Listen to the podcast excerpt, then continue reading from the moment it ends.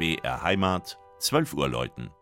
Das Mittagsläuten kommt heute von der evangelisch-lutherischen Stadtpfarrkirche St. Matthäus im niederbayerischen Passau.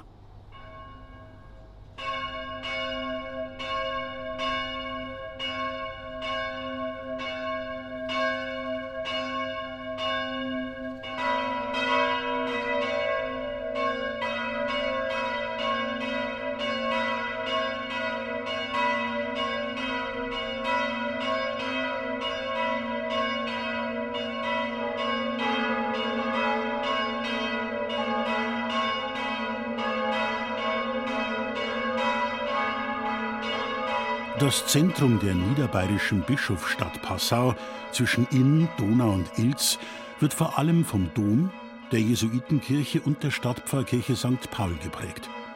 Daneben finden weitere Sakralbauten ihren Platz, so auch die evangelisch-lutherische Stadtpfarrkirche St. Matthäus. Die Protestanten konnten im katholischen Passau nach Reformation und Gegenreformation 1834 eine Gemeinde gründen. Zunächst richteten sie einen Betsaal im ehemaligen Jesuitenkolleg ein. Dann entstanden auf Betreiben von Andreas Rutz eine evangelische Schule und ein Kirchenbau.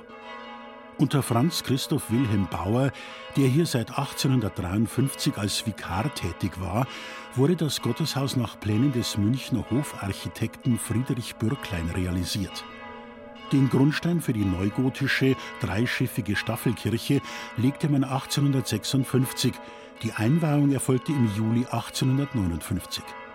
Das schlichte, in Form und Materialität streng symmetrisch gehaltene Innere wird von einer umlaufenden Empore mit gusseisernen Geländerverstrebungen bestimmt, die an die sogenannte Industriegotik erinnert. Karl-Heinz Hoffmann entwarf 1959 den großen hölzernen Kruzifixus an der Chorwand sowie den Taufstein aus Granit. 1988 folgten Altar und Ambo. Ein achteckiger Spitzturm, der von zierlichen Türmchen mit Granitblumen flankiert wird, erhebt sich über dem Portal.